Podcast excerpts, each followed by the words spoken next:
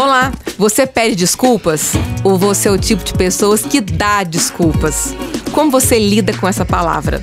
Eu sou Sheila Costa, especialista em atendimento personalizado, ou seja, pessoas. E hoje eu quero falar sobre desculpas em nosso sétimo episódio do nosso podcast Atitudes Transformadoras. A 99,5 FM apresenta Atitudes Transformadoras. Com a especialista em atendimento personalizado, Sheila Costa. Usar pretexto para fugir das responsabilidades no ambiente de trabalho é um mal comum, podendo também afetar a produtividade. Pedir desculpas para alguns profissionais é quase um hábito, um padrão comportamental. Frente a qualquer situação no qual o profissional não tenha boa resposta para oferecer para o cliente, fornecedor ou até mesmo para o seu líder ou colega de trabalho, é comum ouvir me desculpe.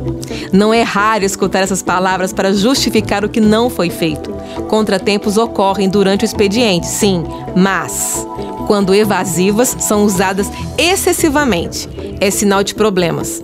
Podemos exemplificar alguns motivos que levam o funcionário a criar desculpas: maldade, pressão, desenvolver outras atividades ao mesmo tempo, empresa que não dá espaço para o erro, falta de coragem para assumir falhas e medo de perder o emprego.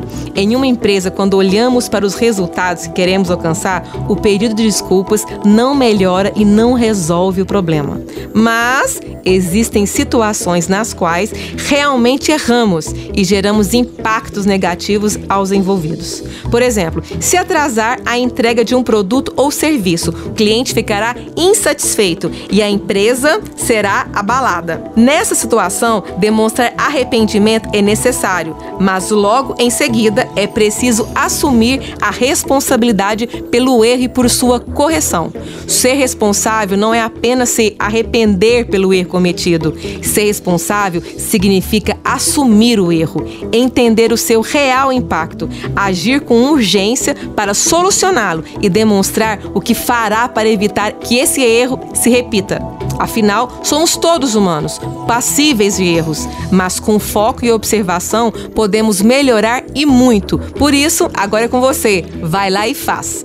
Eu espero que essa dica tenha agregado a você. Compartilhe agora com as pessoas que você acredita que possa adquirir atitudes transformadoras. Até a próxima dica. 99,5 FM, a gente ouve porque gosta. Podcast 99.